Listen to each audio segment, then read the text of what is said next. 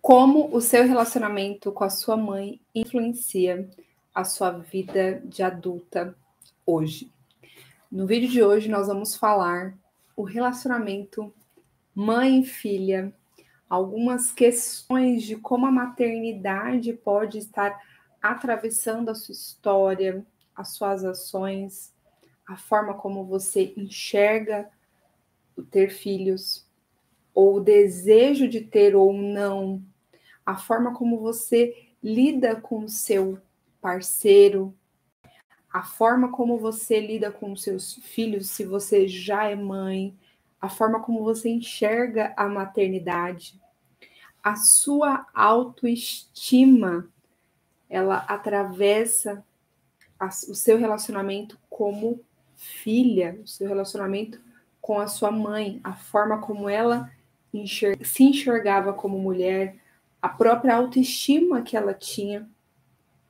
Tudo isso nós vamos falar no vídeo de hoje, tá? Para quem não me conhece, eu sou Eliane Araújo, eu sou psicanalista clínica, sou apaixonada por autoconhecimento, amo falar sobre como as relações familiares, elas estão aí influenciando, né, o teu inconsciente, as suas ações.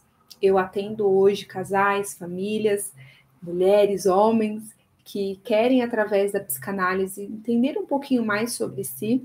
E no vídeo de hoje eu vou trazer aspectos extremamente importantes, aproveitando aí que estamos no mês das mães, não importa quando você esteja assistindo esse vídeo, nós estamos na semana aqui da que nós vamos comemorar o Dia das Mães no Brasil e gente, é importante, né, que a gente pare e pense é, como que a maternidade influencia quem você é e como você age hoje. A verdade é que quando a gente vai estudar psicanálise, a gente vai entender como eh, nós fomos constituídos, nossa psique ela é construída, nossa forma de enxergar e de relacionar com as outras pessoas a gente vai passar muito ali pela influência dos nossos educadores. Então veja que quando eu falo sobre maternidade em si, eu não estou falando apenas de mãe, mas sim de quem representou essa figura na sua vida, tá?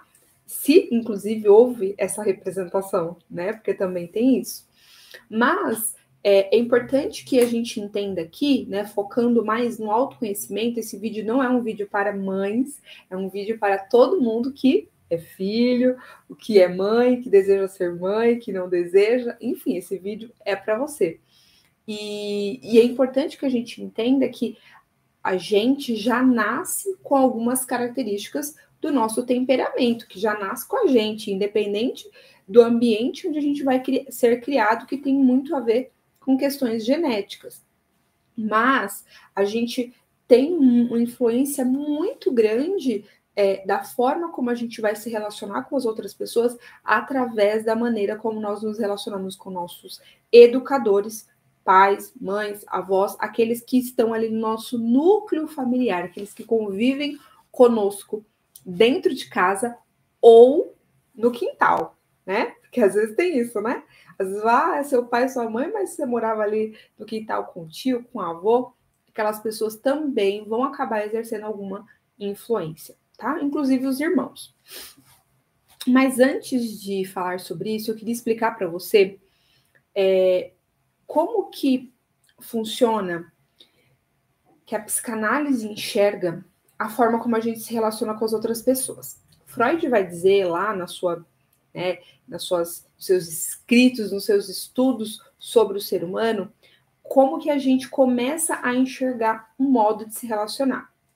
A gente começa a se relacionar com o nosso pai e com a nossa mãe, a gente começa a enxergar como que o nosso pai e a nossa mãe se relacionam entre si, se relacionam com os avós, né, no caso seus avós, mas os pais deles, se relacionam com o trabalho, se relacionam, como eles se relacionam com o próprio corpo, como eles se relacionam com a própria sexualidade, como eles se relacionam com o trabalho, com a comida, como eles se relacionam com a igreja, com amigos, né, com ali alguma religião, todas essas maneiras de como o seu pai, sua mãe, seu educador se relacionava, te trouxe um modelo de relacionamento.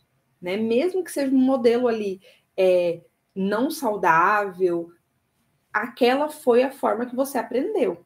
Lá mais tarde, né? Você começa a enxergar, se questionar ali no início da, da, da pré-adolescência, né? Na, na, adolescência e tudo mais, você começa a questionar tudo aquilo que você recebeu em casa, começa a avaliar, começa a entender que algumas coisas você não quer continuar fazendo, outras você quer continuar fazendo, que faz sentido para dentro da vida que você sonha idealiza. Enfim, você começa a questionar tudo isso. Mas de início, quando você está lá na sua infância, você aprende que aquele é o modelo correto. Então, vou dar aqui um exemplo prático, tá? Para a gente ser bem didático. Eu gosto muito de ser muito didático aqui no nosso, no nossos vídeos. E, e quando você para, por exemplo, para pensar assim, é, na forma como seu pai gastava dinheiro, aquela forma, sendo ela saudável ou não, foi a forma que você aprendeu. Então, até que outra pessoa venha e demonstre uma outra forma, você possivelmente vai replicar de maneira automática a forma como seu pai se relacionava com o dinheiro, tá? Se você teve uma pessoa que se relacionava, um pai que se relacionava muito bem com o dinheiro, que administrava muito bem, você tem uma tendência maior a também replicar esse comportamento, tá? Aí quando você encontra um tio que não se relaciona bem, é, é, se você teve, na verdade, uma figura que não se relacionava bem, mas você teve uma influência externa de outra pessoa que se relacionava bem, você tem essa opção de causar essa ruptura, de quebrar esse ciclo. E é isso que eu amo no autoconhecimento. Porque o autoconhecimento por si só, ele não tem poder de, te, de causar nada. Vou dar um exemplo. Se, se eu explicar aqui para vocês como se faz, de passar uma receita de todos os ingredientes que precisam ir num, num, numa lasanha, isso não vai te não vai mudar nada na sua vida, a não ser que você pegue e compre os ingredientes, pare para fazer a lasanha, faça, e ainda assim, mesmo com os ingredientes, mesmo com as receitas, não quer dizer que você está fazendo da maneira correta. Então, o autoconhecimento, ele não necessariamente vai transformar a sua vida, ele vai te dar um norte para que você saia desse sistema automático de ficar apenas replicando, replicando padrões é, é, familiares, geracionais, que não necessariamente você gostaria e que principalmente não te fazem bem ou não faz bem para as pessoas que você mais convive, que estão aí ao seu redor, tá? Então, primeiro ponto é para refletir é isso. Segundo, a partir do autoconhecimento, você começa a ter técnicas, ferramentas, é, desenvolvendo ali atra, através de, de cursos, através da própria psicoterapia, da análise individual, você começa a fazer, a colocar em prática, né? Que é, é a inteligência emocional em ação, né? Quando você pega ali, entende de qual que é a raiz por trás desse comportamento, vê se aquilo faz sentido, continua ou não replicando através da inteligência emocional. Não é um processo, é muito fácil falar, mas não é um processo muito fácil na prática, né? Por quê? Porque a gente, o nosso cérebro, ele, custo, ele, é, ele trabalha por espelhamento, ele tende a espelhar tudo que, aquilo que vê. O que, que um espelho faz? Ele reflete aquilo que vê. Então, de repente, o seu cérebro estava acostumado ali a refletir aqueles comportamentos. Quando você começa a tomar as rédeas da sua vida e fala: olha, cérebro, não quero mais replicar esse comportamento, existe um processo de desenvolvimento de novos hábitos, uma nova maneira de pensar e dessa forma, uma nova maneira de, de sentir, e a partir disso, uma nova maneira neural, até mesmo, de construir novos caminhos, é, futuro, uma nova vida, uma nova forma de se viver tá? Então existe um processo dentro de tudo isso. Mas o que eu queria que você fixasse aqui? Que você tem uma influência da sua mãe, uma influência do seu pai. Aqui a gente vai falar especificamente sobre o relacionamento mãe e filha, porque o meu público geral é, são mulheres. Mas se você é um homem, você está aqui assistindo esse vídeo, vai ser importante para você. Esse vídeo vai ser importante para sua esposa, importante para suas futuras filhas ou filhas atuais. Então fica aqui comigo, tá? É, eu tenho uma colinha aqui para a gente ser bem didático, porque eu falo muito, então eu preciso seguir o script, senão esse vídeo fica muito gigante. Primeiro, é, entendendo essa influência, o que, que a gente precisa entender? Quando a maternidade, quando o tema maternidade surge na sua vida, na minha vida, na vida de qualquer pessoa, a primeira coisa que acontece é que ela atravessa a maternidade, ela vai atravessar a mãe que nós tivemos, a filha ou filho que nós fomos, a mãe que nós de desejamos ser, a mãe que a gente dá conta de ser, porque às vezes a gente não deseja ser, né? A gente dá conta de ser e, a, e, o, e, e, de fato se há o desejo de ser mãe ou não. Inclusive, nesse meu canal aqui do YouTube, se você ainda não está inscrito, corre para se inscrever, que é totalmente gratuito. Aproveita para dar um like nesse vídeo. É, aqui eu gravei um vídeo falando sobre qual que é a minha visão com base em tudo que eu já estudei, com base naquilo que eu atendo, principalmente o público feminino, muitas mulheres hoje que não desejam ser mãe, e eu gravei um vídeo falando especificamente sobre isso. Eu vou deixar ele na descrição desse vídeo, mas ele se chama não, Mãe, não desejo ser, alguma coisa assim, vou deixar aqui, para você que, que acredita que não quer ser mãe. Você não, não ser mãe. Será que existe um porquê atrás disso? eu coloquei, eu expliquei melhor nesse vídeo, tá? Mas, retomando, a maternidade, o assunto maternidade, ela atravessa primeiro a mãe que eu tive, a filha que eu fui e a mãe que eu desejo me tornar, se eu desejo me tornar. Ela vai fazer essa, né? Ela vai atravessar todas esses essas áreas, essas funções, esses papéis da minha vida. Dentro disso, o que, que eu preciso compreender? Qual é o modelo de mãe que eu tive segundo a minha perspectiva? Alerta. Muitas vezes, quando a gente fala sobre psicanálise, a psicanálise ela tem uma grande crítica, né? Porque fala ah, que a psicanálise vai muito lá na história de vida, no passado e tudo mais. É, por que, que é importante a gente entender o passado? Não é para a gente ficar remoendo, muito menos culpando os nossos pais por aquilo que eles fizeram tá? É qualquer pessoa que fez um processo de análise com um psicanalista profissional sabe que a gente não fica futucando, culpando, dizendo, ai, mãe narcisista, pai não sei o que, abusador. Não. A nossa ideia ao visitar o passado é para entender a raiz e a partir disso te trazer autonomia para você não ficar mais refém daquilo. Porque quando você conhece qual é a a influência, a motivação por trás de uma ação, você consegue dominar isso muito mais, com muito mais destreza do que quando você não sabe de onde isso vem, por que isso acontece, tá? E aí, o que, que, é importante que a gente pensa? É, se você teve lá um pai, uma mãe que te, te, tinha um, um modelo segundo a tua perspectiva, não quer dizer que ela era essa pessoa. Às vezes, foi, às vezes, de fato, pode ser que você teve uma mãe que era uma mãe né, que agia de, formas, de forma é, não saudável, né, que te fazia mal, fazia mal para os seus irmãos, mas pode ser que isso não era uma realidade. Pode ser que ao, ao conversar com a sua irmã, com o seu irmão, eles tenham uma visão diferente da sua mãe, tá? Então, segundo a tua perspectiva, você teve um modelo de mãe lá que você gostou de algumas coisas, outras coisas você não gostou. Ok. O que, que acontece na adolescência? Você começa a questionar tudo isso. E você também, como uma boa filha, você foi reagindo a tudo que te acontecia. E vamos lembrar aqui que o nosso cérebro, ele não nasce pronto. Ele vai se formando ao longo da nossa vida. Então, pode ser, inclusive, que você olhe para trás e se veja como filho e fala: hum, eu não gostava da filha que eu fui. Por quê? Porque você não tinha maturidade, né? É, é, é veja, nosso cérebro ele começa a se formar a partir dos 21, 22, em torno de 24 anos que a gente consegue ter ali principalmente a parte responsável pelo senso crítico, né? O juízo. não tem uns 20 para falar, ah, agora você tem juízo. É, é, real isso, porque a partir dos 21 é que a gente começa a ter um pouquinho mais de maturidade emocional mesmo né? Alguns antes, outros mais tarde, mas é essa média. E aí, quando você olha para trás e olha, puxa, eu não, minha mãe era uma mãe que descontrolada, que xingava, mas eu também não era uma filha é, tranquila, era uma filha rebelde.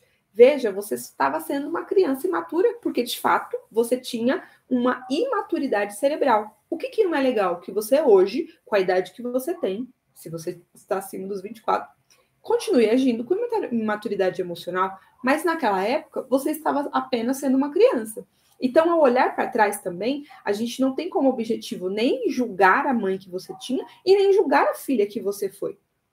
Tá? Então é importante fazer as pazes com essa história, entendendo que a mãe que você teve agia daquela forma porque ela tem uma história de vida, também tem as, as coisas que ela repetia da avó, do avô e de quem a criou, e que possivelmente é, é, te causou bem ou te causou mal, mas você também teve uma reação em relação a isso, que também era uma reação que não tinha ali conhecimento. Vamos começar a entender que a inteligência emocional, apesar do, do, do, da psicologia ser um pouco mais antiga, a psicanálise principalmente, quando a gente fala sobre a inteligência emocional, sobre educação de filhos de forma consciente, a, a própria criação de filhos com com cuidado sobre as suas emoções, a gente está falando de, de, de algo que começou a ficar mais é, é, é, divulgado a partir de, de 1990. A partir, né? então, veja, tá tudo bem, né? Os seus pais nem tinham conhecimento em relação a isso, muito menos você. Mas não tá tudo bem que você hoje continue replicando isso. E mais, lá no meu Instagram, se você não me segue, inclusive, tá aqui na descrição, mas é arroba Eliane Araújo Psi. Arroba Eliane Araújo Psi. Lá no meu Instagram, eu falo também sobre isso, porque teve uma pergunta nessa semana que eu estava trazendo esse assunto, falando sobre isso. Nossa, Eliane, mas eu tenho coisas assim na minha mãe que eu não queria replicar, mas me vejo replicando. Porque o fato de você não ter gostado de uma característica da tua mãe não muda nada. Ah, mas eu juro que eu não vou ser igual a minha mãe. E de repente eu me vejo sendo igual a minha mãe. Por quê? Porque o meu cérebro está acostumado a replicar isso. É por isso que eu preciso ser mais intencional com as minhas ações e não reacional, e não ficar ali vivendo no automático, tá? E aí, é, o que, que é importante a gente pensar? Eu tenho a minha mãe, eu tenho aquilo que eu quero replicar dela e o que eu não quero. Eu tenho a filha que eu fui, que eu também não, talvez eu não goste muito, né? Das atitudes que eu tive, sejam elas agressivas ou passivas demais. E tem a mãe que hoje eu busco me tornar. E eu vou falar me tornar porque eu tô aqui lidando com pessoas que querem se tornar. Porque quem não quer se tornar mãe, assista o outro vídeo lá que eu falei sobre isso tá? Tá aqui também na descrição.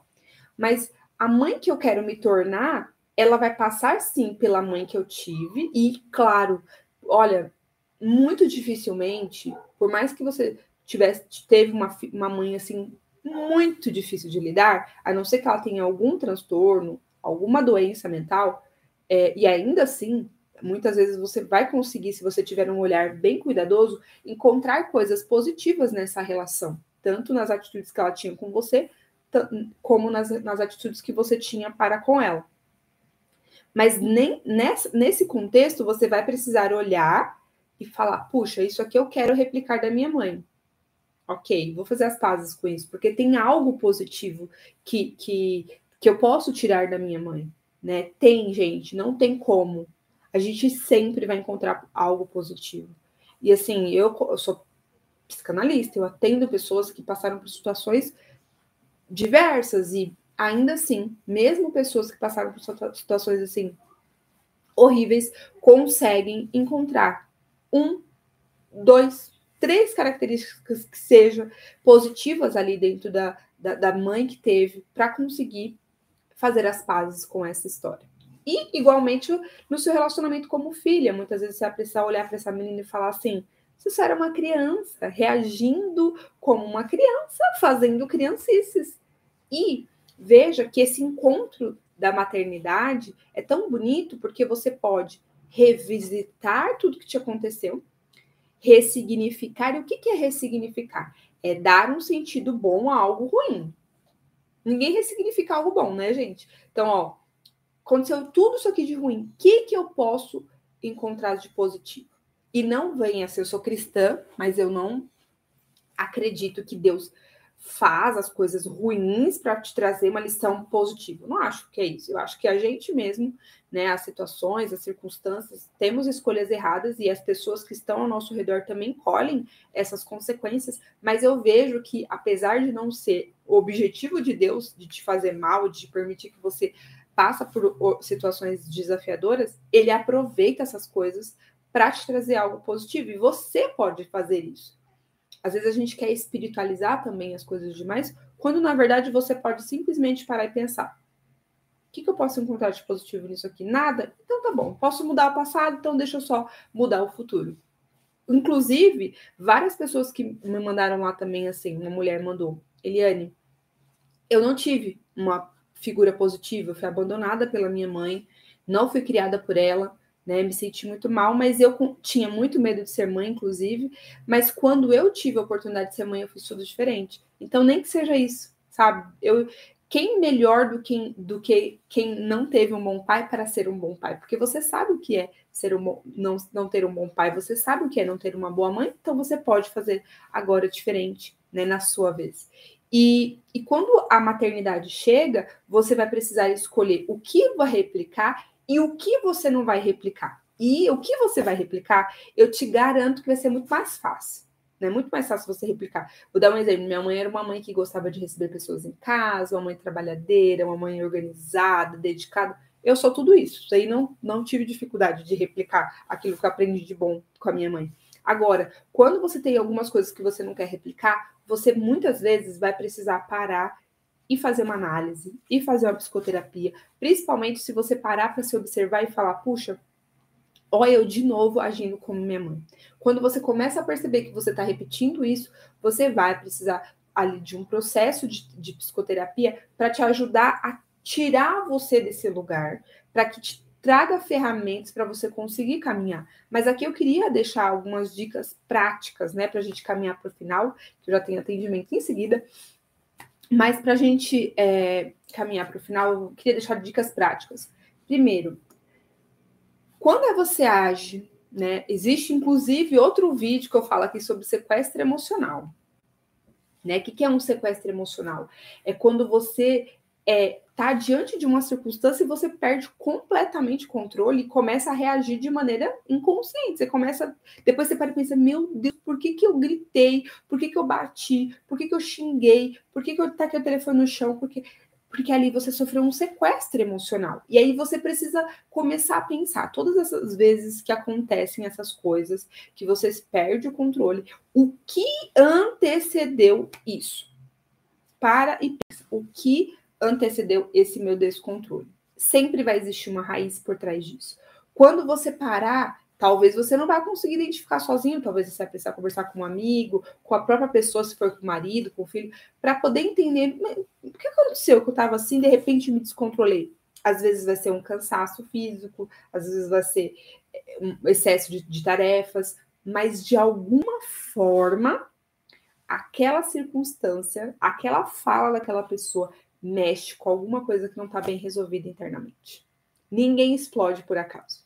Então, o que eu posso te ajudar, né, aqui para a gente caminhar realmente para o final é pare e faça a seguinte pergunta: de que forma que isso tem a ver com a minha história? Nossa, mas eu detesto ver gente jogando lixo na rua. Isso me deixa nervoso, eu quero sair para bater todo mundo. De que forma que isso tem a ver com a sua história? Pode ser que você vá conseguir achar a resposta. Pode ser que não. Aí marca uma terapia para uma análise individual para conseguir entender mas começa a partir daí, entendendo qual é a raiz que te desequilibra. Esse é o primeiro passo para você conseguir sair desse sequestro emocional, dessas ações inconscientes e começar a ter mais intencionalidade nas suas ações e não apenas reatividade. Tá bom? Se esse vídeo fez sentido, dá uma curtida, compartilha com alguém que vai ser beneficiado. Feliz Dia das Mães para você que é mãe ou para você que deseja ser, para você que está tentando. Se você não me acompanha no Instagram, eu estou lá compartilhando reflexões diárias. Vai ser muito bom te ter comigo. E a gente se vê no próximo vídeo com muito autoconhecimento. Um beijão, fiquem com Deus. Tchau, tchau.